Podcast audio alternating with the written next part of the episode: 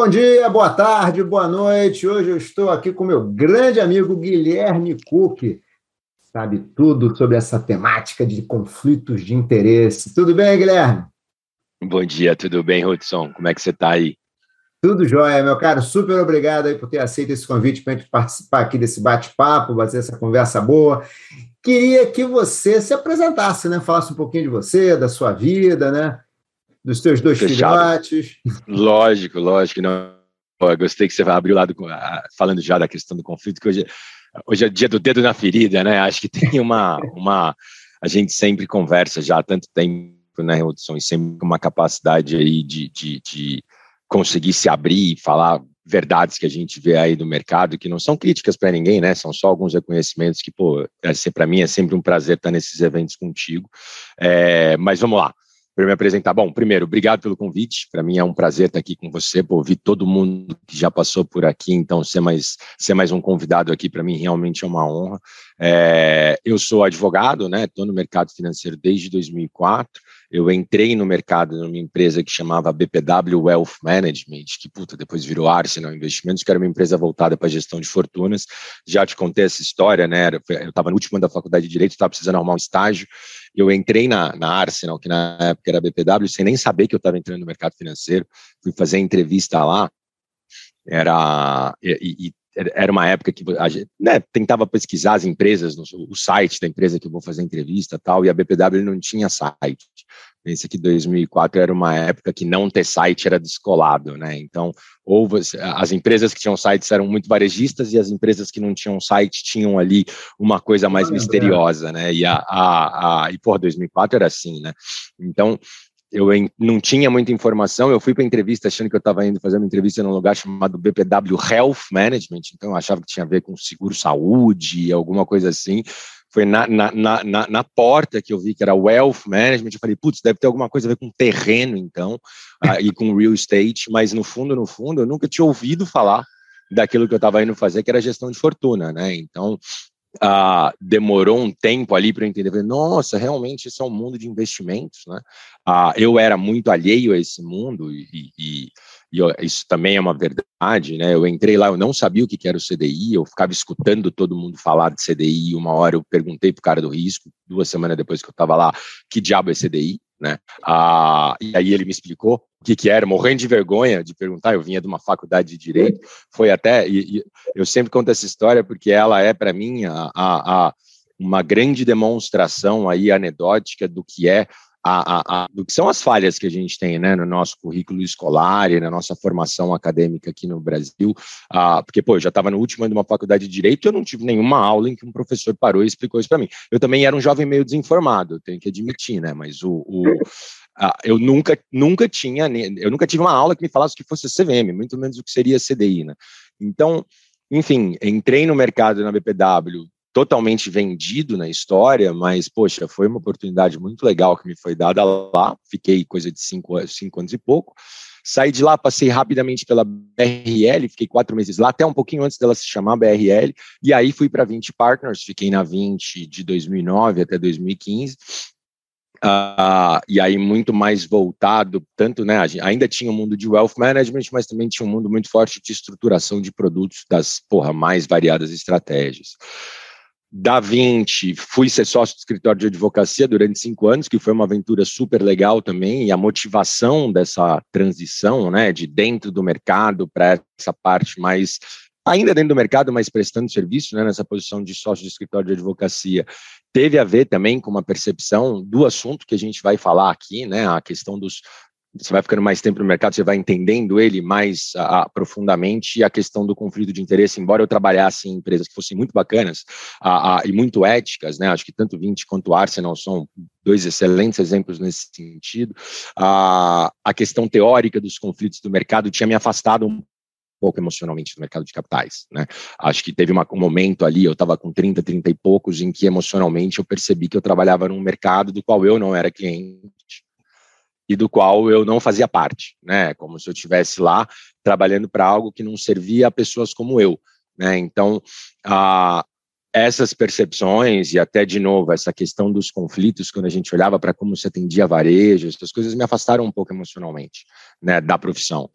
E isso, o escritório de advocacia me ajudou a superar essa fase, onde eu já não estava mais tão dentro do mercado, mas ainda estava ali tendo uma boa posição de olhar para todo mundo e entender como é que a banda tocava de uma forma mais ampla, né? Eu tinha uma visão ainda mais restrita às casas que eu tinha passado. E depois desses cinco anos em escritório de advocacia, eu voltei para o mercado justamente para esse desafio, que é era o desafio da Vitro, né? Que a, a, a, era a primeira vez que eu ia trabalhar com varejo e era a primeira vez que eu ia trabalhar numa casa oh. cuja intenção de negócio era a de, poxa, vamos afastar conflitos de interesse como estratégia comercial. Né? Então, a, a, e ali o que era o sentido que eu tinha perdido do mercado foi um pouco onde eu retomei isso e falei, pô, deixa eu usar o que eu sempre usei para pessoas como eu, né? E não para pessoas que eu, pelo menos, nunca me identifiquei. Então, nessa visão aqui, nesse, a, nesse cenário final da Vitro, e até, né, no final a gente acabou vendendo a Vitro agora em maio, e aí eu me desligo do projeto quando tiver o fechamento da transação com o BTG, é, mas realmente foi aí, acho que a, a um grande mergulho na prática no que é a discussão do conflito de interesse, na percepção de onde eles existem, né? E até em como transmitir isso para o investidor, como transmitir isso para o mercado de uma forma um pouco mais clara, um pouco mais simples para que seja entendido. É, mas ainda como eu estou nessa fase de me apresentar, essa é a parte besta, né? Que é a minha vida profissional. A parte legal foi o que você já falou, estou com 39 anos tenho dois filhinhos, Max e Cora, um casal de gêmeos que nasceram agora, ah, vai fazer um ano já, nasceram no meio da pandemia. Sou um dos tais dos pais de pandemia. Ah, recomendo a todas as empresas que adotem o modelo híbrido, depois que a gente voltar ao normal, que façam a gentileza pelos pais das empresas de vocês, de que ao invés de dar uma licença paternidade de 10 dias úteis, deixem os pais recentes três meses em home office, se eles quiserem, obviamente ou período que for, porque ter ficado em casa durante todo o primeiro ano das crianças ah, foi uma coisa transformadora, assim, acho que a, a eu fico, eu, eu não vivi o mundo normal, pensando que o mundo normal é 10 dias úteis depois que seu filho nasce, você volta para o trabalho. E como eu não vivi esse mundo, eu pude perceber que se eu tivesse entrado nessa dinâmica, com muito pouco tempo de vida, eu ia passar ver meus filhos só de manhã, porque das seis, sete da noite, eles já estão dormindo, né? E acho que, pô, meu pai foi isso, grande maioria dos pais foi isso, acho que é, é, é a vida de todo mundo, né? Mas de repente, para a gente que teve filho na pandemia, houve esse recorte de uma outra vida, que é uma vida em que o seu filho nasce, você está em casa, você está trabalhando, você consegue tanto participar muito da criação, quanto criar um outro vínculo, né, com as crianças. Então, assim, a, a Óbvio que, poxa, a pandemia é uma, é uma tragédia mundial, mas eu sou muito grato de, pelo menos, ter conseguido passar por essa tragédia com algo no micro-universo da minha vida positivo, né? Tendo uma, uma, uma experiência positiva aí dessa de ficar trancafiado esse tempo todo dentro de casa, né? Então, é. Ah, é isso, que mais? Tenho 39 anos, que eu já falei, advogado de formação, curioso com um monte de coisa, né? Como é. você sabe muito bem, a gente está sempre ah. discutindo tudo quanto é assunto. E acho que é isso, acho que agora até estou vendo aí Conversas qual é o meu próximo movimento. São sempre ótimas, Guilherme. As conversas com Guilherme ele tem uma pegada meio filosófica, assim também que nem. Então a gente faz, às vezes faz umas conversas aqui. Nossa, show de bola. Conversar é. com o Guilherme é sempre muito bom, cara. A gente faz que aqui. Legal. A gente, hoje o meu desafio aqui é controlar o tempo, você sabe, né? Eu sei bem, sei bem, sei é, A gente bem, não tem hora para terminar, né? Mas. Não, sabe mas, que é recíproca, é verdadeira também, pô. O, não, mas você falou super bem. O, e eu vou te falar uma coisa: quando eu cheguei em São Paulo, meu, botei meu, meu filho foi para uma escolinha dessas escolinha, né? E aí, quando eu ia lá para o trabalho, ele deixava ele na escolinha e quando saía eu pegava, né? Isso me forçava primeiro a sair todo dia no horário, que eu tinha que pegar ele por causa do horário da escolinha e tal. E são algumas das melhores memórias que eu tenho, que ele foi de mais ou menos de dois anos até quase cinco anos nessa escola. Então, foram três anos que a gente ia. Então, a gente pega toda a evolução dele de um dia mal é. consegue falar as frases direito, até ele sair falando todas as frases, então a gente ia e voltava conversando, brincando. Que é uma das melhores memórias que eu tenho. Então é ótimo. Que isso. legal. Ótimo. Isso é ótimo. Que legal, pô, que bom. Mas, Guilherme, vamos lá. Fala-se muito o que, que é, na sua opinião, óbvio, né? o que, que é conflito de interesse? Assim, qual a natureza de um conflito de interesse? Onde é que eles. Como ele surge, né? Como é que. Fala, o que, que é um conflito Boa. de interesse? Que é fácil essa é daquelas coisas que todo mundo fala, mas assim, temos uma definição um pouco mais é, fechadinha, um pouco mais bem acabadinha disso? Sim, sim, e acho que, puta, a, a turma do, do, direito, né, traz muito isso, as discussões de conflito, olhando não só para o mercado de capitais, mas também para diversas outras áreas, né, relações comerciais em geral podem trazer conflitos de interesse. Eu lembro que eu tinha, tinha, um advogado que eu conhecia que ele falava que onde tem interesse tem conflito, né? Acho que a, a, a, do ponto de vista teórico, né? Porque aqui acho que a gente tem que lembrar que a gente está sempre falando em potenciais conflitos de interesse. Né? Boa. Né? Situações onde pode haver um conflito e este conflito pode ter um resultado que vai ser negativo para o cliente, mas não necessariamente vai. É uma situação mais de ameaça, é aquilo que a gente brinca, né? A situação do potencial conflito de interesse é uma situação onde uma das partes tem uma tentação, mas essa tentação não necessariamente se torna pecado, né? Não necessariamente ela vai virar a ação que poderia ser, então, a, a, a pouco interessante para o cliente. Mas pensando numa definição aqui, aí não vou pensar em definição acadêmica, mas até um lado mais. mais não, por favor, mais né? prática. Mas, é, a, a, situação do conflito é aquela situação potencial em que você está é, pensando na gente como cliente, né, e não como pre, potencial prestador de serviço, mas que a pessoa que está prestando serviço para mim, por diversos motivos, seja pela assimetria de informação, seja pelo bem que ela está lidando na relação comigo, ela pode estar em uma situação onde nenhum negócio que ela está fazendo comigo, ela não está só com o meu interesse em vista. Ela pode ter um interesse próprio também, né, sendo atendido dentro dessa relação e eventualmente ela pode tomar decisões que visam beneficiar mais o interesse dela do que o meu né? E aí, puta, nossa, mas como assim? Interesse dela, o meu, o meu interesse é comprar, o interesse dela é vender, o interesse não está alinhado, tal. Mas acho que vale a gente sempre pensar um pouco mais em exemplos práticos aqui e aí, pô, passar um pouco pelos exemplos mais, mais bestas do dia a dia, né? Acho que o, boa, boa, aí, boa. Ah, exemplos boa. meus aqui. Ah, para mim, o, o, exemplo que mais explica a minha vida com conflito de interesse é mecânico, porque eu não entendo nada de carro e eu não gosto de carro. Somos dois. Então, necessariamente, é isso. Vamos levar o carro na oficina, você está sujeito, né? Eu estou sujeito a levar meu carro na oficina para consertar e o mecânico falar, putz, você precisa trocar isso, isso, isso e aquilo, né? Eu, eh, e aqui a gente tem a questão do potencial conflito por assimetria de informação, né? Eu não faço ideia do que precisa ser feito no meu carro. Esta pessoa sabe. Esta pessoa que está me oferecendo estes serviços para consertar meu carro está me falando que aquilo lá é o que é necessário para consertar o meu carro e eu não tenho a capacidade de questionar questionar ele com relação a isso. Esse vendedor, esse mecânico, é, essa pessoa dessa oficina, ela tem ali a oportunidade de falar: bom, o Guilherme precisa comprar o produto A, B e o C, mas como ele não faz ideia do que está acontecendo, deixa eu enfiar o D, E e o F aqui dentro também. E eu vou ter pouca capacidade de contestar. Nessa relação comercial, o que, vai ter acontecido? Eu vou ter consertado meu carro, ou seja, o meu interesse foi atendido, mas quem teve o interesse mais atendido foi o camarada da oficina, porque ele não vendeu o que eu precisava ou o que eu fui pedir. Ele vendeu o que ele teve a oportunidade de me vender, inclusive coisas que eu não precisava ter comprado. Acho que um outro foi explorado, né? E aí e, e, explorado em cima da assimetria da informação, né? Dele ter mais informação sobre o assunto do que eu. E eu acho que aqui a questão do conflito, ela está sempre voltada, né? Você sempre vai encontrar um pouco essa questão da simetria de informação. A pessoa que está consumindo sabe menos do que a pessoa que está vendendo aquilo que está sendo consumido. Ah, eu acho que um outro exemplo, que aí eu acho que até se aproxima um pouco mais do mercado, e eu acabei lidando muito com essa discussão agora na gravidez da minha esposa, é a questão do médico no parto. Né? E aí aqui de novo são situações potenciais, né? Não estamos julgando o comportamento de ninguém. Ah, tem até um documentário super bonito na Netflix chamado Renascimento do Parto, que eu recomendo para todo mundo. É, mas que o que, que acontece? Né? A gente tem aí hoje na sociedade, para muita gente, o parto virou um ato médico. Né? O principal protagonista do parto é o médico, não é a mãe. Né? Não digo que em todos os casos sejam assim, mas infelizmente no Brasil você tem muito isso. O parto não é um ato cirúrgico. O parto é um ato natural. O médico está lá para garantir que não tenha problema nenhum, e não para ser o, o performer do negócio. Estrela do negócio. Mas, a estrela. A estrela é a mãe, né? Ah, e aí o que, que acontece? Nesse documentário mostra muito que, que a, quando a gente olha para o parto normal versus cesárea, o parto normal ele tem uma diferença brutal que é, eventualmente, ele vai demorar duas horas ou 24.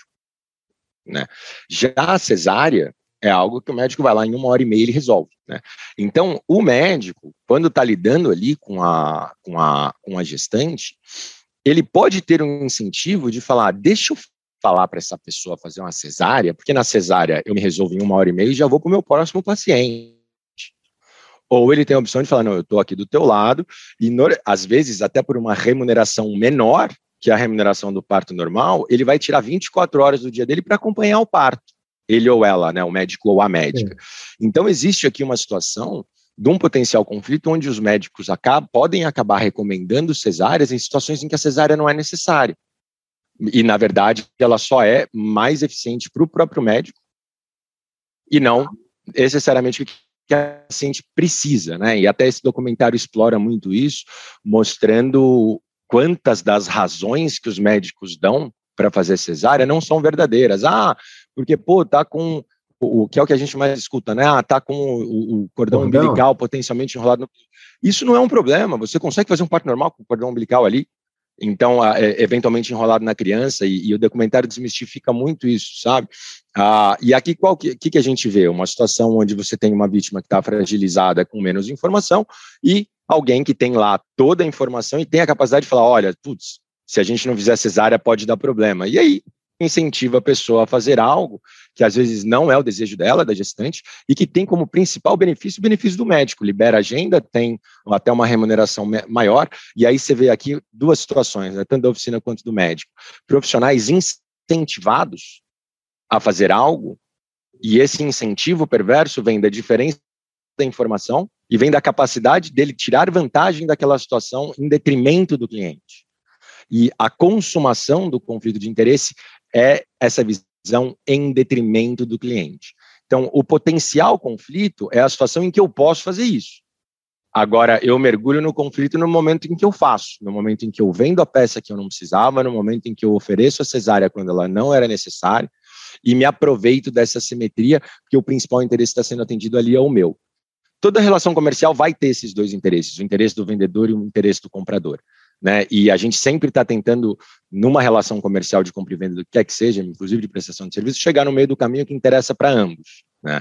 Agora, é possível que exista em determinadas situações onde se falte alguma transparência, a possibilidade da pessoa que está prestando serviço puxar um pouquinho mais para ela, um pouco mais para o benefício dela do que para o benefício daquela pessoa que está tomando o serviço ou que está tomando o produto. Então, puta, pense, ah, não sei se esses dois exemplos aqui não, ajudam muito, sabe? Muito bons. Não, inclusive, né, acho que você colocou algumas coisas, incentivo, né, a questão dos incentivos, questão da simetria de informação, que é verdade, a questão do mecânico, acho que quase, pelo menos nós que não temos, é, geralmente a gente que trabalha ou em mercado financeiro, ou em escritório e tal, não, não tem, nunca, nunca teve tempo para estudar mecânica, a não ser que seja um hobby, né? Então ela é muito. Uhum. Essa questão, então, da, do, do parto é super, né? Porque a gente está super para o está super fragilidade, né? Naquele momento ele olha para o médico como se fosse um deus, um guru, né? Não, o que, que você acha? Exatamente. É. E você faz, você não discute, um, né?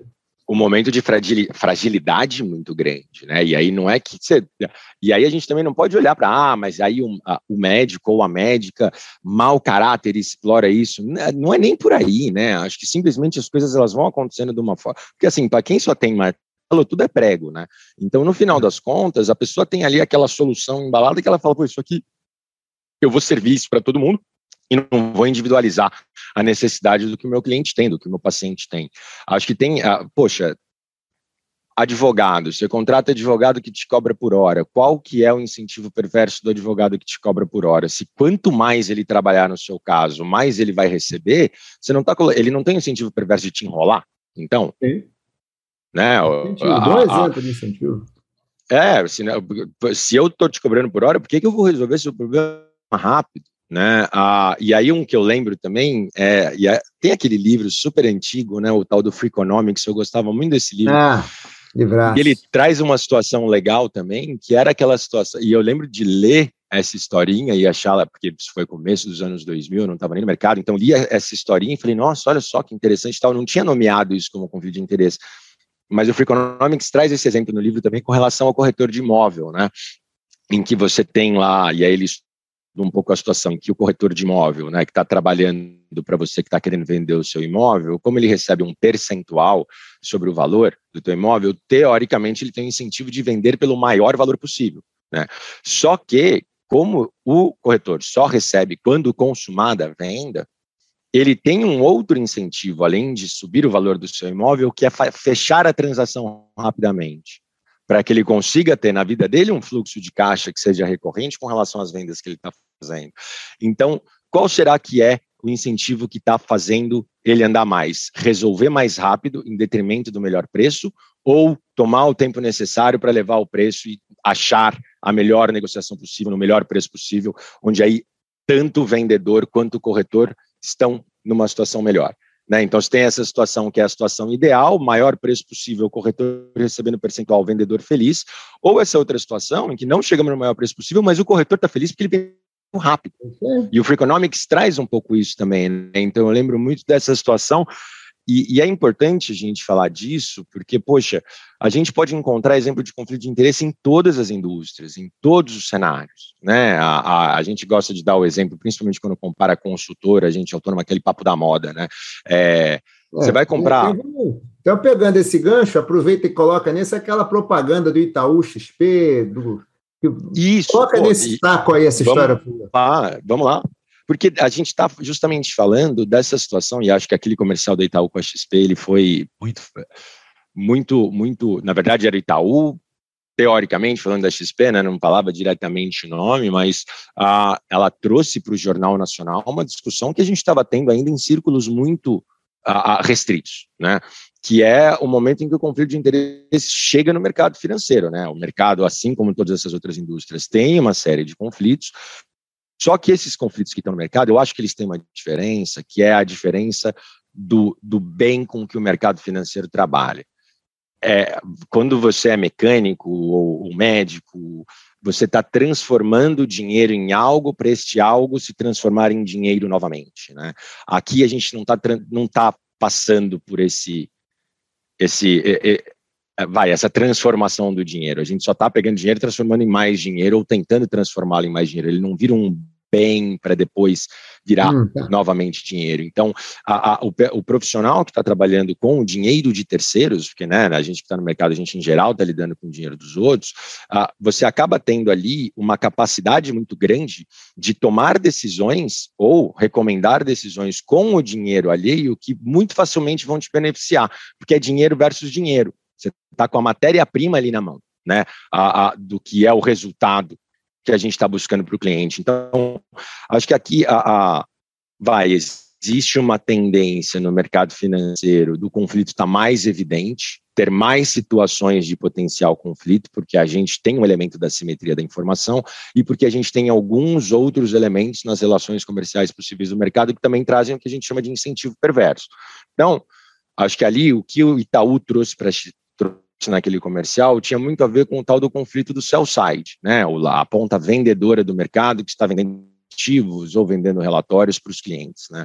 E ali o conflito que eles estavam trazendo e que é um conflito que o mercado inteiro tem desde que o mercado é mercado, é eu sou um agente autônomo ou um gerente do banco ou trabalho na mesa comercial de uma corretora, né? Aqui a gente tem essas três posições possíveis aqui é, do sell side e eu estou falando com um cliente numa ponta em que eu estou vendendo um ativo para ele.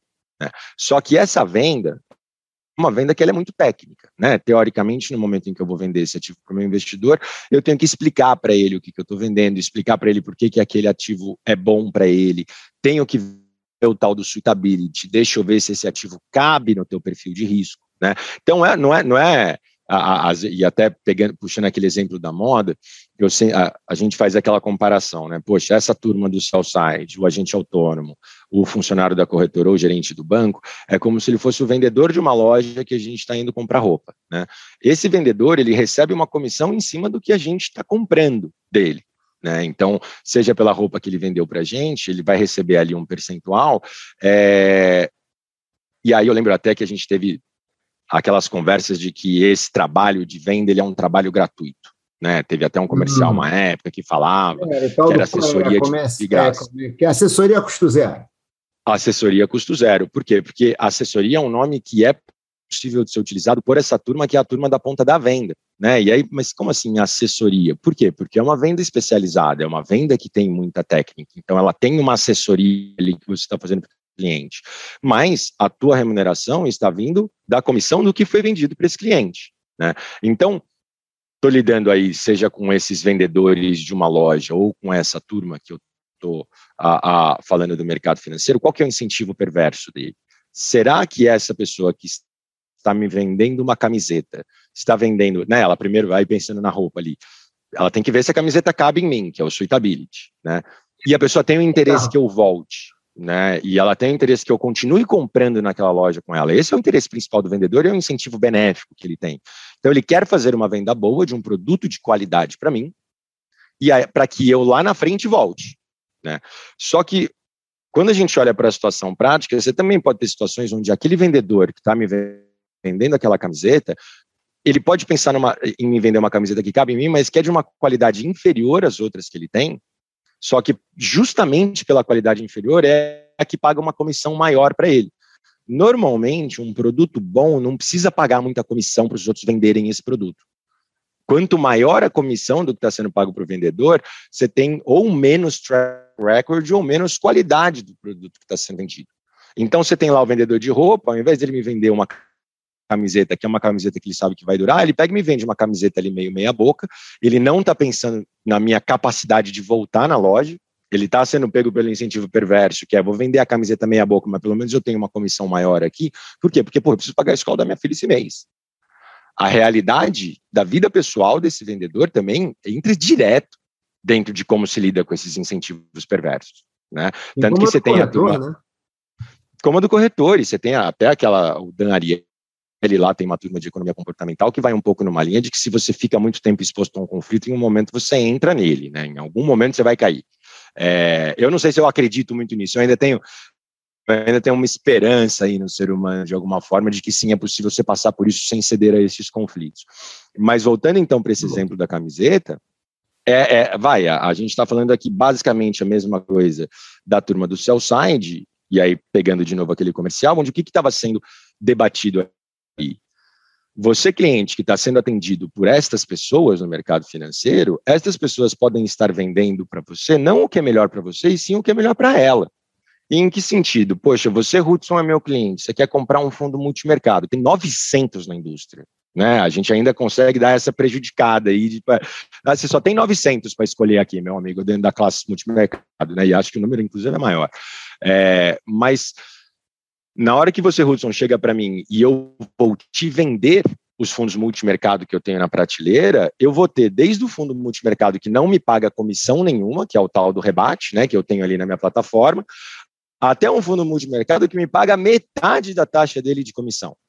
Então, uh, e, e, aí quando a gente pega aquela lógica de, poxa, teoricamente os melhores produtos pagam comissões menores porque não tem dificuldades para ser vendido, você começa a perceber que o incentivo perverso do vendedor vai estar tá mais ali, poxa, se eu vender estes fundos aqui, que ainda não tem um puta track record, não tem um retorno consistente, mas às vezes ele acredita no time e tudo, só que mais do que tudo tem ali uma taxa mais gorda, ele pode ter um incentivo de falar, compra esse aqui e não esse aqui. Sendo que esse outro aqui era um fundo teoricamente melhor, com uma ótica de risco melhor, mas que remunera de uma forma pior aquele vendedor. Então, esse é o, é, é, o X da questão do conflito do sell side. Eu estou vendendo o que é melhor para você ou o que é melhor para mim? E é, como vendedor. E até do ponto de vista da regulamentação, a, a, a, e, porque a gente não pode ter falsas esperanças aqui, ou, ou, ou falsas sensações do que cada um faz. O vendedor, pensando, agente autônomo, gerente de banco, comercial de corretora, ele não tem a obrigação legal de te vender o que é melhor para você. A obrigação legal dele é te vender o que é adequado para você de acordo com o teu perfil de risco. Mas como tem quem toma a decisão de comprar é o comprador, é o investidor, não sou eu vendedor, é você que sabe o que é melhor para você, não sou eu. Então eu, como vendedor, não tenho dever fiduciário na conversa. No sentido de, poxa, eu tenho que cuidar dos seus bens como eu cuido dos meus. Não, porque eu estou fazendo uma outra coisa, é uma outra relação comercial. É, você está sendo remunerado pelo distribuidor, né? Quem está te pelo pagando. distribuidor. É Exatamente. Ah, então, assim, no final das contas, também às vezes existe uma expectativa de que a turma do Southside tem que ter um papel que não é o papel que eles têm no mercado. O papel que eles têm no mercado é um papel de distribuição, responsável pra caramba, com suitability, recebe em comissão, isso não é um problema nenhum, isso definitivamente não é um problema, e eles estão expostos a potenciais incentivos perversos, como esse de, poxa, eu vou te vender algo que te, me paga uma comissão melhor, ao invés de vender algo que me paga uma comissão pior, só que seria melhor para você, ele vai viver com esse, com esse incentivo para sempre. Esse incentivo, ele pode sim ser mitigado de uma, com decisões é comerciais mais duras, né? E aí eu dou aquele, já te dei aquele nosso exemplo na Vitro. O que, que a gente decidiu na Vitro? A gente cobra o mesmo rebate de todos os fundos. Só que isso é uma decisão comercial dificílima de tomar. Fica muito fácil depois que você toma, fica cobrando os outros de tomarem a mesma decisão. Só que a gente tomou essa decisão porque está dentro da nossa visão de mitigação de conflito de interesse como estratégia de negócio e pela primeira vez isso é feito no mercado em 2021. Então, a, a, e aí, óbvio, pensando aqui pelo lado do empreendedor, né? Mas existem formas de você, através das suas decisões de negócio, não cair nesse conflito de interesse, ou então formas efetivamente éticas de, mesmo que o incentivo esteja lá, porque o que a gente fez na Vitro foi, eu não tenho nem incentivo. Então, tá, tá, tá dado. Se eu recebo a mesma coisa... Ficou neutro para você. Qualquer produto... Fiquei neutro. Qualquer produto que você comprar. Então, a minha tendência vai ser de querer te agradar para voltar. Né? Ah, agora, quando a gente tem realmente produtos diferentes com remunerações diferentes, isso também não significa que a pessoa necessariamente vai cair no conflito de interesse pensando nessa turma, agente autônomo, gerente de banco e comercial de corretora. É, e aqui, hoje, né, pelo menos, como que fica a discussão? É uma discussão de confiança. A pessoa, ela precisa confiar, o investidor, ele confia, ele constrói uma relação de confiança com o agente autônomo, com o gerente, com a pessoa da corretora que atende ele. Então, a, a, a, mercado todo é baseado nessas relações de confiança. Né? Então, vai existir essa confiança ali do investidor com a pessoa e a pessoa vai saber lidar com essa confiança e muitas vezes responde positivamente. Quando a gente está falando de conflito aqui, acho que esse é um cuidado que a gente tem que tomar. Não dá para generalizar o conflito no seu site. As pessoas que cedem a esse conflito são a minoria. A maioria trabalha direitinho. Tá? E como é que você vê isso? A relação duradoura que eles têm com os respectivos clientes. Porque se o cliente percebe que está ali começando a ser só entubado de tudo ruim, ele muda. Né? Agora, entrando um pouco no detalhe de, poxa, então tá, o conflito principal ali do sell side vai ser para né, essa turma, e pensando na turma que atende investidor na ponta, né? Vou oferecer produtos com diferentes níveis de remuneração e potencialmente isso pode me trazer um incentivo de vender o que me paga mais. Melhor forma de se resolver isso, a gente também gosta de trocar bastante essa ideia, para mim é transparência. Né? Eu não vejo. Eu ia, tava, ia perguntar agora para você como é que, é, gente, é... que, que a gente pode cobrar do nosso parceiro, de quem nos atende, assim, como é que a gente pode fazer para melhorar essa Sim. transparência, Sim. talvez? É transparente, é, porque assim, nas, você resolve sombra com luz, né? Então, no final das contas, se você coloca luz ali aonde está o potencial incentivo perverso, em geral você já tem um passo na linha tanto de a, a constranger a pessoa a cair naquele incentivo, quanto fazer com que a, o cliente, e aí vamos lembrar daquela dinâmica principal para que exista incentivo, que é a assimetria de informação, tenha uma informação que é super relevante para ele tomar a decisão dele do que, que ele vai comprar. E que informação é essa? É a informação do quanto o produto paga de rebate. Qual é a comissão daquele produto? Essa é uma conversa super difícil aqui no Brasil. Né? A gente já tem hoje a, a alguma, a, vai, alguns movimentos em prol dessa transparência e muito provavelmente a gente vai ter uma alteração na norma que vai passar a exigir que isso seja divulgado para o investidor. Mas o que, que vai ser divulgado para o investidor? Né? Acho que a gente já ouviu outras pessoas trazendo outras visões que, ah, então você quer que eu fale para o meu cliente quanto eu ganho. Não, não ninguém está perguntando qual é o seu salário, isso não tem que falar, né, que normalmente são os argumentos dessa turma que é contra abrir essa taxa, né? Ninguém está falando para você falar para o teu investidor quanto você ganha por mês. O que a gente está falando que o teu investidor tem que saber é quanto este produto paga de comissão, seja para você ou para a empresa que você trabalha, na verdade, quanto esse produto de comissão paga para toda a cadeia que vende ele. Então você imagina que eu vou ter, e aí toda a cadeia significa quem? Tem lá o fundo, né?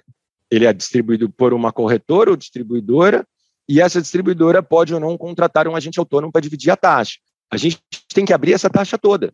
E por que, que abrir essa taxa toda é importante para o investidor? Aí imagina, você lá, Hudson, eu estou vindo te trazer quatro fundos multimercados.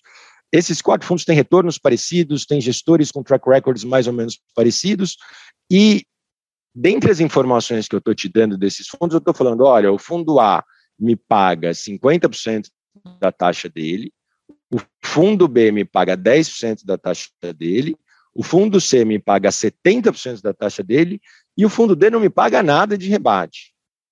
No momento em que eu mostro isso para o investidor, a gente simplesmente zerou a situação onde o incentivo perverso pode ser aproveitado em cima de assimetria. Por quê? Porque se eu não tivesse falado nada disso, tivesse empurrando o fundo de 70%, que me paga o tal de 70% de comissão, só que sem abrir absolutamente nada disso, aí eu estou cedendo ao incentivo. No momento em que eu abro tudo isso para o cliente, por mais que eu empurre o de 70%, ele sabe que o fundo que eu estou empurrando para ele é o fundo que tenha, é, que eu recebo maior comissão. E aí eu tenho que mostrar... Uma oportunidade então, de conversar com o cliente, né? Explicar, defender o seu ponto. Por que exato, 70% exato. é melhor? Exatamente, porque às vezes o cliente vai chegar e vai. A, não necessariamente o que paga 70 é o pior produto. Às vezes é uma gestora que acabou de começar que acha que você é um puta do distribuidor. E aí você vai ter oportunidade, como agente do Cellside, de falar: olha, eu tenho aqui uma puta equipe que acabou de ser formada. Ou seja, a questão do, da remuneração, como ela está transparente para o investidor, ela deixa de ser um issue. O investidor sabe ele entende, bom, qualquer um que eu escolher, eu vou entender quanto a cadeia de distribuição vai receber de remuneração, estou bem parado. É uma informação que é importante para o investidor, porque aí ele pode entender que existe ali um potencial conflito. Porque o problema hoje é ninguém sabe. Né? O problema hoje é o cliente não sabe quanto a cadeia de distribuição está recebendo pela venda daquele produto, então ele pode até perguntar, e muitas vezes, né, a, a, isso é o que muitos investidores têm feito hoje em dia. Como ainda não existe obrigação legal, eles perguntam qual que é a comissão desse produto. Uma coisa que é importante de perguntar é, não é qual é a comissão do agente autônomo, que eu acho que isso é uma grande Sim. sacanagem que fazem com o agente autônomo. Não é do agente autônomo, é da cadeia de distribuição, da corretora mais o agente autônomo. Né? Porque Sim, quem concordo, faz a política concordo. de preço do produto é a corretora. Né? É, a, é a corretora que define quanto vai ser ali de remuneração. Então, o cliente perguntar qual que é o percentual de rebate de distribuição de cada produto é uma pergunta que não deveria ser ofensiva para o vendedor e o vendedor poderia dar essa informação. E aí você entende o ciclo aí na ponta do sell side dos incentivos perversos, que são relativamente simples mesmo, a, a, em relação à venda de investimentos. Óbvio que você consegue começar a achar outros conflitos, né? Ah, mas acho que pensando na ponta investidor, esse tende a ser um, um, o principal, né? Acho que vai. Esse primeiro, que é o da, da, da, da, venda de produtos com comissões diferentes, e aí tem um segundo, mas é um ponto também que a gente já falou. Tem muito conflito de interesse que, de tão óbvio que ele pode ser, ele é tipificado como irregularidade. Né? Ah, então, você já tem na no... o, o, o exemplo de eu ficar rodando a tua carteira. Às vezes eu, como vendedor, que era o que muitas vezes acontecia, né? Eu, como vendedor, seja gerente, seja agente autônomo, muitas vezes a minha remuneração, porque a remuneração de fundo é, é uma delícia, né? Ela é 25% de uma taxa que cai mês a mês. Só que tem outros ativos que a remuneração não é assim, que a comissão é uma vez só. Vendi, recebi tanto, acabou. Não tenho a remuneração caindo para mim de forma recorrente. Então, eu, como distribuidor, posso ficar tentado a ficar te vendendo várias coisas que você não precisaria ficar comprando, fica ah, mudando tipo, a sua carteira. Girar, girar a carteira, né? Compre e vende. Gira a carteira, exato. Vende, exato, vende, tal do churning, exatamente. Hora de vender, hora de vender, hora de comprar. E por quê? Porque isso me gera comissão spot. Aí a gente está naquela cena do Lobo de Wall Street lá, do Matthew McConaughey explicando para o Leonardo DiCaprio no restaurante, aquela cena que ele é. bate no peito ali, doidado. Ah, é, é disso que ele está falando lá. Né? A gente tem que ficar vendendo porque a nossa comissão cai na hora e o retorno do cliente vai cair só lá na frente. Né? Então, só que, poxa, aqui a gente está falando de uma situação que a norma já prevê como irregularidade. Então, acho que a gente também precisa separar um pouquinho o que são as situações em que o conflito faz parte da situação, como essa da comissão, e aí você tem como de, a, a superar esse conflito através de transparência, e as situações em que o conflito, o remédio para o conflito é falar, se você fizer isso, amigo, você vai ser punido em tanto. Sim. Por quê? Sim. Porque aqui, de novo, a gente tem uma, uma possibilidade de ingerência do vendedor, né, pela questão assimétrica, não faz isso agora porque é o melhor para você, pela diferença de informação, em que se ele quiser isso sistematicamente, ele vai ser condenado pela CVM por uma irregularidade. É, mas é o que você falou, né, Guilherme? É o sistematicamente. Ele pode, de alguma maneira, e não é incomum, incentivar, até porque a gente vê o mercado de bolsa hoje a gente está com 3 milhões e tantos CPFs, entrou 2 milhões de pessoas nos últimos quatro anos na Bolsa, ou até mais de 2 milhões de pessoas. Uhum. Então, assim, ficou aquele negócio. Tem muita gente hoje para você incentivar o cara, faz uma vendinha aqui, uma compra ali, não precisa Sim. ser tão sistemático. Mas pô, também seja, como se a tentação está ali, ela pode virar pecado uma vez ou outra, sistematicamente, né? Assim como no passado a gente via também questões como bem conflito de interesse, alguns fundos de fundo DI com taxa de administração altíssimas, né, que acabaram sendo punidos também, porque também é uma situação Sim. que joga contra o interesse do cliente claramente, né? Não, é, e a gente já viu cada coisa nisso, né? Porque é, é muito fácil também sentar e ficar batendo no, na ponta vendedora do mercado, né? Mas se a gente olha para a ponta para o tal do buy side, aí estamos falando aqui basicamente do gestor e do consultor, que são pessoas que podem atender diretamente o cliente, né? O consultor tem uma relação a queima-roupa ali com o cliente, uh, e eu gosto daquela diferenciação, né? Se a turma do agente autônomo é o vendedor de roupa da loja, o consultor é o personal stylist, né? Ele não tem vínculo com marca nenhuma, ele tem que te recomendar o que é o ideal para você de acordo com o seu Ability, aí você vai lá e compra das recomendações que ele deu, o que você entende que é mais adequado. Mas aqui o personal stylist é um personal stylist que está trabalhando para você e não para a loja. Né? Então, a, a, só que a gente também fica falando dessa turma como se, ah, então só o buy side é santo, né? E não tem nada a ver essa história. O consultor de valores imobiliários também tem uma relação assimétrica e também pode recomendar produtos, que aí a gente entra numa outra ótica de conflito, que é o das partes ligadas. Né? Ou seja, eu aqui como consultor, eu tenho a minha empresa de consultoria, mas eu participo de um conglomerado ou sou sócio de outras empresas que têm produtos financeiros. Então eu tenho aqui minha consultoria e tem uma gestora aqui do lado que tem seus próprios fundos. Então eu estou aqui dando consultoria para o meu cliente, estou recomendando que ele só compre o produto da minha casa, ao invés de eu recomendar que ele compre produtos do mercado como todo. Então aqui eu tenho naturalmente uma situação de conflito, por quê? Porque eu estou abusando da confiança que ele tem para mim, porque eu, como consultor, tenho a obrigação legal de fazer o melhor pelo cliente. E essa é a diferença principal. Eu tenho ali o dever fiduciário de recomendar o que eu entendo como melhor pelo cliente, não preciso acertar toda vez, mas o interesse do cliente é o primeiro, por obrigação legal. Então, se eu fico sistematicamente recomendando só produto de parte ligada que eu estou recebendo de outras formas, o que também está vedado na legislação, né? Ah, eu estou claramente em uma situação de conflito, abusando ainda mais de uma confiança que o cliente me deu, porque eu tinha uma obrigação legal de não fazer isso. Né? Então, a, a, o mundo da consultoria, ele também está sujeito a uma série de conflitos que tem a ver com o quê? Receber remunerações de outras partes em relação a uma decisão que o teu cliente tomou. Né? Que não só a remuneração que o cliente me paga. Se eu sou seu consultor e você me paga 100 reais por mês, se eu tiver recebendo 100 reais por mês de você, mas eu estou recebendo também 20 reais ali do investimento que você fez que eu recomendei, eu estou numa situação de conflito, porque o que a norma fala é você recebe os 100 reais e todo o resto você devolve, que aí entra o papo do rebate. E o papo do rebate, eu acho que assim, e aí o rebate no mundo de, e aí vamos entrar na das gestoras ali, porque esse foi um assunto interessantíssimo que a gente viu no mercado também, né? O consultor ele tem uma coisa parecida com o agente autônomo aqui, que é a capacidade ofensiva dele é mais limitada. Por que, que a capacidade ofensiva dele é limitada? Porque no final quem toma a decisão é o cliente. Né? Se o agente autônomo ou gerente toma a decisão em nome do cliente, aí ele já está cometendo uma irregularidade, ele não pode fazer isso, ele está num campo vedado pela norma. Né? Ah, o gestor não. O gestor toma a decisão em nome do cliente. Né? O gestor ele tem um lance chamado discricionariedade, que é a maior fonte de conflito de interesse de todas dentro do, da gestão de um fundo de investimento ou da gestão de uma carteira de um cliente, sou eu que decido o que eu vou fazer com esse dinheiro. E no momento que eu, gestor, decido o que fazer com esse dinheiro, eu começo a entrar em uma série de potenciais conflitos e que a gente já viu sendo materializa materializados no mercado. O, o mais absurdo que eu já vi é fundo de investimento que tem lá a gestora e a gestora usa só uma corretora que é parte ligada.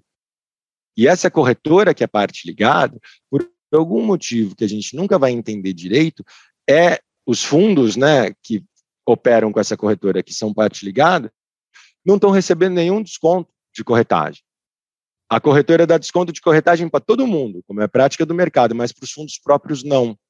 E ali você vai ter uma situação, tanto que isso também hoje é vedado na norma, né? Você tomar decisões de investimento com a intenção de gerar corretagem, porque realmente aconteceu. Porque aí eu vou ficar só usando aquela corretora lá que é dos meus parceiros ou que é ligado a mim, não porque ela é a melhor, não porque ela é que tem melhor capacidade de execução, ou melhor capacidade sistêmica, e sim porque ela está me gerando uma remuneração que nenhuma outra me gerar. A gente tem também a possibilidade de eu, como gestor, ficar investindo em fundos que são só fundos que eu também faço a gestão. Fico gerando taxa em cima de taxa para mim. Isso é algo que a própria CVM já coloca ali na, na, na norma como obrigação, e a, quando a gente está olhando para fundo de investimento, principalmente de varejo, o regulamento tem lá a tal da taxa máxima, né? que é qual é a taxa do fundo, mais as taxas dos fundos que você faça gestão que você possa investir. Ou seja, a CVM não fala você, gestor, não pode investir em fundo que também é seu. O que ela fala é, se você fizer isso, qual é o máximo de taxa que esse fundo vai pagar para você? Transparência. Então, transparência, que normalmente é um dos grandes remédios para a questão desses conflitos que não são irregularidades. Que aí, que, e aí, de novo, né, separar o conflito que é irregularidade do conflito que não é. E o que não é, normalmente, é a transparência que vai tender a resolver, entendeu? Uhum. É, e, e, e ó, que a gente teve esse mundo do rebate, né, eu gosto rapidinho de contar essa história, porque como eu entrei no, no mundo do wealth, né, a, a gente via ali uma situação que era a seguinte, né? Poxa, tinha um monte de fundo de investimento que tinha a a, a, intenção, né, não só a disponibilidade de remunerar quem traz dinheiro para ele. Eu estou usando um termo aqui bem informal mesmo, quem traz dinheiro para o fundo. E ele quer remunerar com um pedaço da taxa. Quem que traz dinheiro para esse fundo?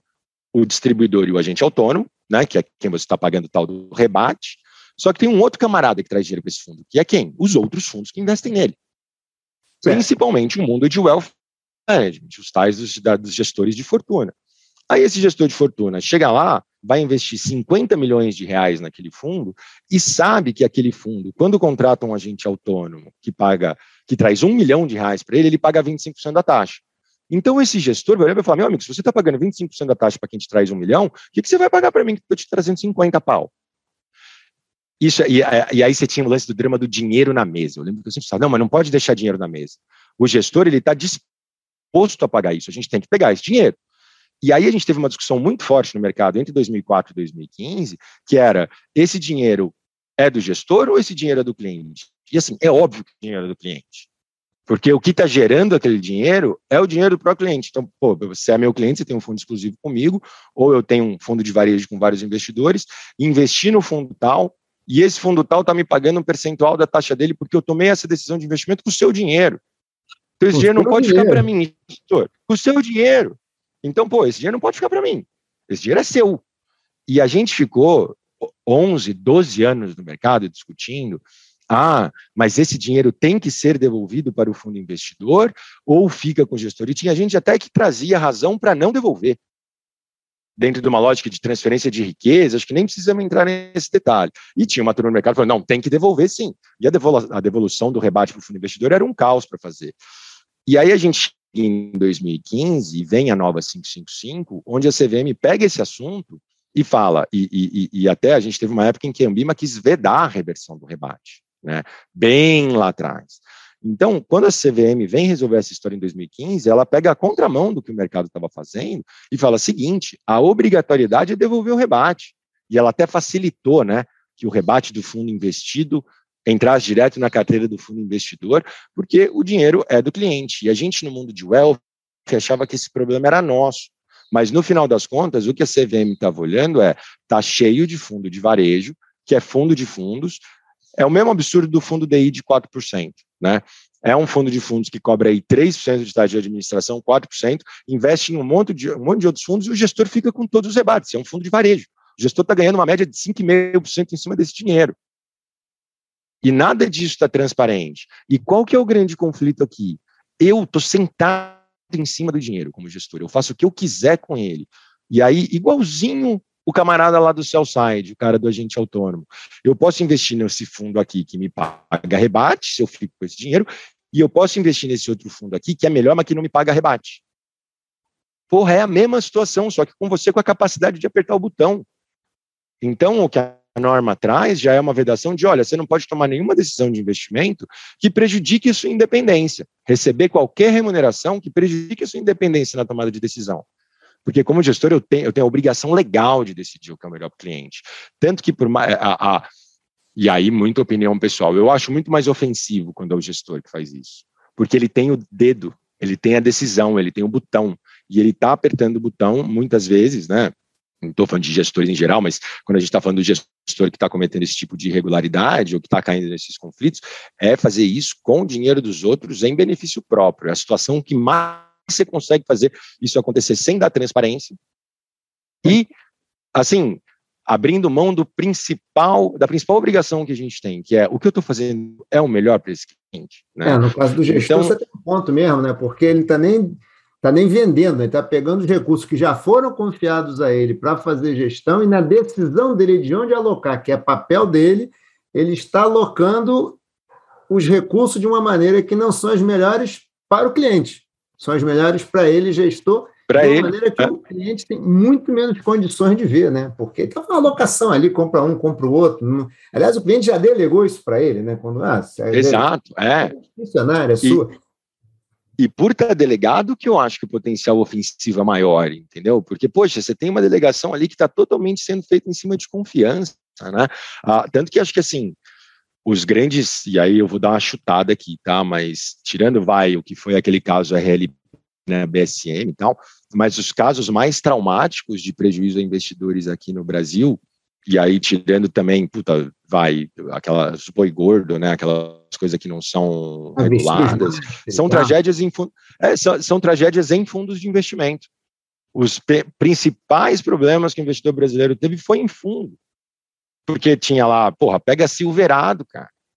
O que aconteceu ali foi todo mundo confiou dinheiro pro cara, o cara fez de tudo ali e conseguiu Entendeu? Então você tem diversas situações de fundos de investimento em que o cliente foi severamente prejudicado porque o camarada tinha capacidade de tomar decisão e depois que ele tomou o dinheiro já foi.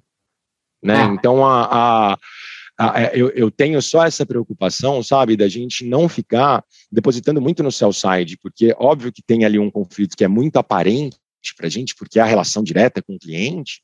Só que quando você vai entrando mais fundo no mercado e vendo ali as capacidades que você tem na gestão, ali também é um posto de conflito de interesse que a turma não gosta de falar.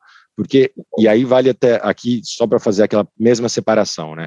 Os conflitos que se resolvem com transparência, que são normalmente investir na própria casa, e aí, por que, que esses se resolvem com transparência? Porque não, não necessariamente você cedeu, né? Tem uma chance muito grande de você não ceder àquela tentação. E os conflitos, que são sim conflitos de interesse, mas que já são tipificados como irregularidades. Que aí, pô, se você se a gente parar para pensar no fundo, no fundo, insider trading é um conflito de interesse materializado, né? Por quê? Porque eu tenho uma informação e ao invés de eu fazer o melhor para o mercado com aquela informação, eu vou fazer o que é melhor para mim e vou usá-la em benefício próprio. E aí estou pensando aqui na gestão de fundo.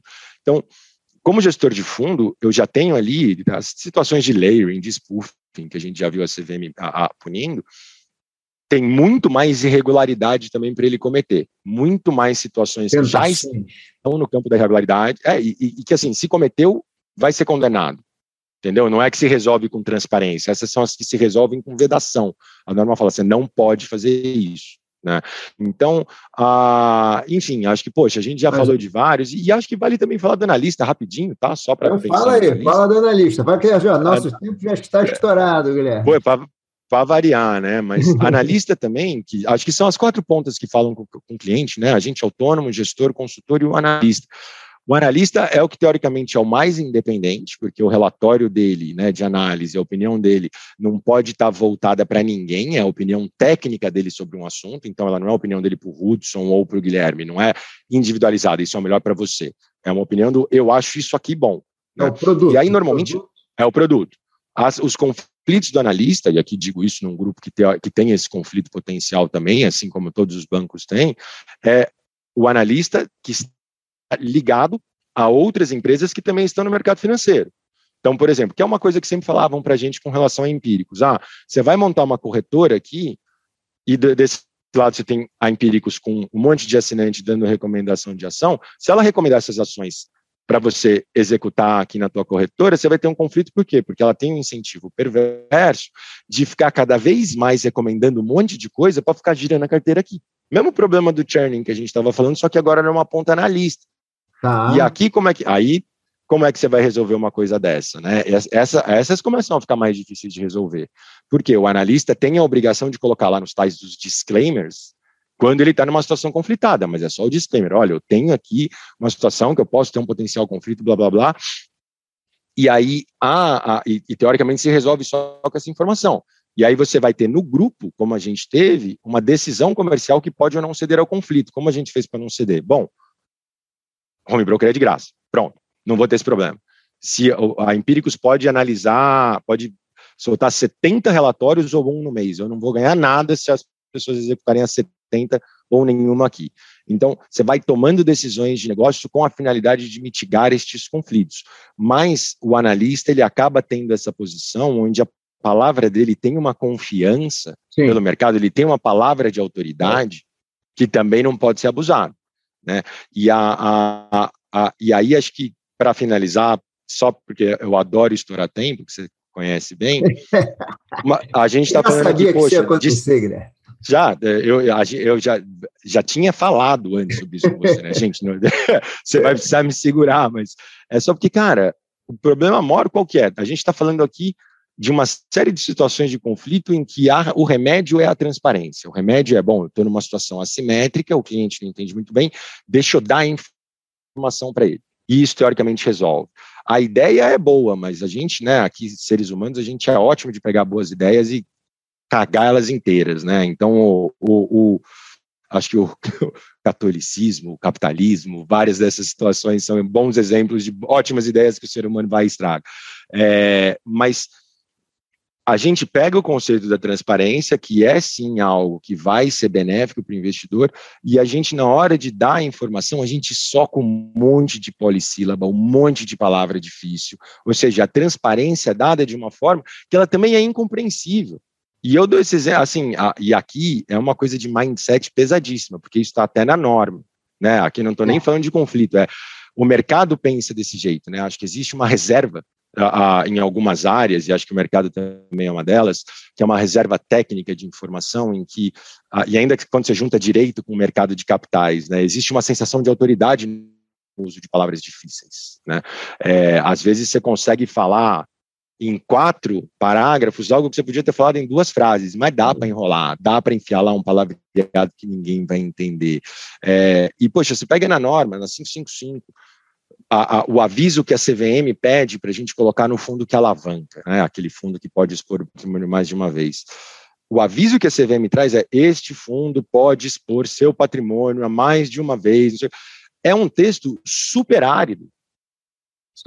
E, e, assim, para mim, esse texto tinha que ser: este é um fundo se você investir dois, você pode perder quatro. Eu, assim, você deu a mesma mensagem de uma forma muito mais simples que o cliente entende. Então, assim, a questão da transparência, ela é um remédio, ela é um remédio, mas a gente tem que saber administrar esse remédio, a gente tem que conseguir quebrar a barreira da simetria. Então, também acho que vale, a, a, e aí é um conflito filosófico em si. Qual é a opção de linguagem que você vai ter na hora ser transparente? Você vai querer proteger quem na transparência? A própria casa ou o investidor? E isso é uma coisa que eu sempre bati muito. Se, na minha cabeça, a minha prioridade seja proteger o investidor com o que eu estou escrevendo, eu automaticamente estou me protegendo. E é difícil, às vezes, perceber que as casas não pensam muito assim. Porque se o meu investidor está protegido, eu diminuí o nível de demanda possível com ele e a minha casa está protegida. Se eu estou pensando em dar esse texto só para proteger a minha casa, eu vou entrar numa linha completamente defensiva e que, nessa hora, a complexidade me ajuda. A complexidade da própria linguagem me ajuda, porque eu vou poder falar, eu falei, por mais que você não tenha entendido. Mas é o que você Então falou. acho que vai, esse é o, o embrulho final aí da parada, sabe? Pensar nessa coisa de como a gente usa transparência também. Guilherme, é aquela história, né? Mais uma vez, questão do incentivo, né? O curto prazo, você para visão defensiva, ganha o seu recurso de. ganha no curto prazo, fica na posição defensiva. Se der problema, você tem um álibi, você tem um argumento para defesa. Exato, é, eu acho exato. que para negócio de longo prazo não funciona, porque, particularmente, a gente já falou disso, não acredito em negócio de longo prazo que não coloquem o cliente no centro. Não tem negócio sustentável de longo prazo que não tem o cliente no centro, não existe, entendeu? Então, acho não também. existe. Meu amigo Guilherme, eu, nosso tempo realmente estourou, estourou. Pode já variar, a gente já sabia também, não é nenhuma novidade para nós dois aqui e tal.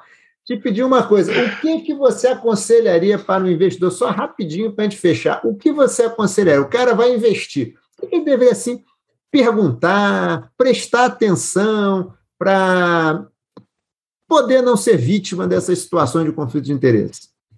Olha, eu gosto da. A, tem uma pergunta que eu, que eu gosto muito, principalmente quando você está na, na, na, ponta lidando com um agente autônomo, com um gerente ou com, com corretora, que é: você investiria nesse Né? Uma primeira pergunta para a pessoa que está te vendendo, né? Acho que tem a história do skin in the game, eu, eu dou valor para isso, então a pessoa está te vendendo algo que ela também corre aquele risco. Na relação com o sell side, e isso só vai funcionar com a gente autônomo e corretora, porque banco não tem, no, no, normalmente não vai se sentir obrigado a fazer isso. Perguntar qual é a comissão que está sendo paga. Então, se você lida com uma corretora, e aí ou pergunta ou busca essa informação para ver se ela está disponível, porque aí você vai saber que quem está te vendendo tem, pode ter, você vai entender eventuais razões obscuras por trás do que está acontecendo ali. Se você está lidando com um gestor ou com um consultor, é entender. Você pode me recomendar ou investir em produtos que sejam ligados. O conceito de parte ligada é muito importante, né? É, poxa, eu tenho aqui uma empresa de consultoria, mas eu tenho outras empresas que prestam outras atividades. Então, consultor ou gestor, você pode investir ou me recomendar investimento em partes ligadas suas, em fundos geridos por vocês ou em produtos que você participe da emissão? Posso. Até quanto? Se sim, qual é o seu processo para decidir? Né? E aqui também, a gente estava falando disso também, né? Não podemos também achar que as pessoas normais, né, a turma que não é do mercado, precisa fazer a due diligence que a Petros faz quando vai fazer um investimento. Não, que isso, que é. É, é uma coisa muito mais simples, mas a, a no mundo de gestão de fundo, principalmente para varejo, olha para a taxa máxima. Tem que estar no regulamento do fundo, né, que é o quanto a pessoa pode ah, o gestor pode investir em fundos ligados. Porque às vezes o fundo está lá com taxa de 0,5%, mas se olha dois parágrafos para baixo, a taxa máxima é 5%. Então, focar na taxa máxima, no caso de fundos de investimento, na relação com gestores e consultores, entender a capacidade deles de recomendar ou investir em partes ligadas, e nessa relação, que é a relação com a turma do sell side, entender efetivamente qual que é a remuneração que está sendo recebida por pela cadeia de distribuição e se aquela pessoa que está te oferecendo também investiria naquilo. Né? Acho que com isso a gente já começa aí a ter um, um, um panorama um pouco melhor para as tomadas de decisão. Vale lembrar que muitas das coisas que a gente falou aqui, seja o churning, seja o insider ou usar uma corretora que não dá desconto, não é a gente que vai descobrir, quem vai descobrir é a CVM, quem vai punir é a CVM, né? Porque aí a gente já está falando de irregularidades. Então, para esses potenciais conflitos principais, acho que é por aí, e acho que tem, né, a, a, me explica como se eu fosse uma criança, entendeu? Acho que tem, a gente tem que forçar as pessoas a falar com a gente de uma forma que seja compreensível para a gente, né? Então, o, o, vem aqueles material, você entende porra nenhuma do negócio, entendeu? Então, assim, tem aí também uma lógica do é, preciso que você fale comigo de uma forma mais simples. Não se esqueçam que todas as conversas com essa turma regulada são gravadas. A gente tem que saber que a gente tem acesso a essas gravações também. Então, sabe, acho que é, é o investidor. O, o, Brasil, e, e, toda vez que eu falo isso, todos os meus amigos de mercado querem jogar pedra em mim. Mas eu vou falar aqui de novo. É ótimo ser investidor no Brasil pela insegurança jurídica que o Brasil tem. Aqui é melhor, a, a insegurança jurídica que a gente tem deixa o investidor mais bem posicionado do que o próprio mercado. Porque se você vai para o judiciário questionar o que um agente autônomo fez, o que um gestor fez, a discussão legal teórica deveria ser uma discussão honesta sobre se o cara fez besteira ou não, se aquilo era risco de mercado ou não. Só que muitas vezes o judiciário vai numa linha, dane-se o gestor, tem, alguém tem que pagar esse prejuízo. Então, o judiciário, no erro dele, beneficia o investidor brasileiro, principalmente de varejo. Então, assim, a, a, a do ponto de vista jurídico, não era para ser assim. Do ponto de vista jurídico, era para a gente ter uma discussão um pouco mais robusta sobre se aquele prejuízo foi risco de mercado, ou se realmente foi o gestor, ou, ou o assessor que fez besteira. Não é essa a discussão que acontece. A discussão sempre acontece, ah, teve prejuízo ali, paga. Então, o investidor brasileiro tem que saber que ele tem direito para caramba. E a gente não fala em direito político aqui. Ninguém vota em assembleia, ninguém sabe o que pode fazer ou não na relação dele. Acho que a, a gente olha para o mercado como essa coisa muito grande, a gente se sente meio, meio vítima, assim, ou meio muito pequenininho perto dele, mas isso faz com que no judiciário a gente se dê melhor. Então, dizendo isso como investidor. Então, não se furtem para né, o investidor. Reclama no MRP, manda reclamação para a CVM, o mercado que se vire para te responder. Mas a situação da assimetria e a situação da hipossuficiência, né, a gente como investidor ser muito menor do que com quem a gente está lidando, é uma vantagem para a gente investidor, não para o mercado. Então, acho que tem aí também esse conhecimento do a gente tem, o investidor tem muito direito no Brasil, com razão, e eu acho que, mas às vezes falta saber isso, sabe? Eu acho que foi show de bola. Não, acho que você mandou super bem. Acho que o investidor tem que perguntar, tem que fazer essa pergunta, se coloca no meu lugar, o que, que você faria, me mostre o que, que você vai estar ganhando, me mostre os produtos que você tem para me indicar, e tem que procurar. E a linguagem, também acho. Acho que informação, às vezes, menos é mais, no sentido de que Sim. menos rocambole, menos coisas, menos informação ficando rodando ali, informação mais direta faz todo sentido. Guilherme, nosso horário terminou. Justo. Eu te agradeço muitíssimo pela conversa. Achei a conversa, como sempre, ótima. A gente vai, provavelmente, provavelmente não, daqui a alguns meses a gente vai vai estar tá, vai tá marcando outro bate-papo para discutir, atualizar um pouco esses bate-papos nossos aqui. Queria te agradecer muitíssimo, meu cara. Eu que agradeço, desculpa aí a, a, a, estourar o horário, né? É, Mas, putz, é sempre uma delícia. Obrigado pela paciência aí com, a, com o falatório. Nada, Legal, que isso, eu adorei. Para variar, nossas conversas a gente já sabia que ia atrasar, então já estava. faz parte. Divide em dois, faz igual aquele filme da Marvel, no final divide em dois, ficou muito longo. parte 1 um e parte 2. É precisar, não. Vamos fazer a segunda conversa. Fechado, valeu, meu cara. Um abraço, abraço a todos. Abraço aí. grande. Abraço, tchau, tchau.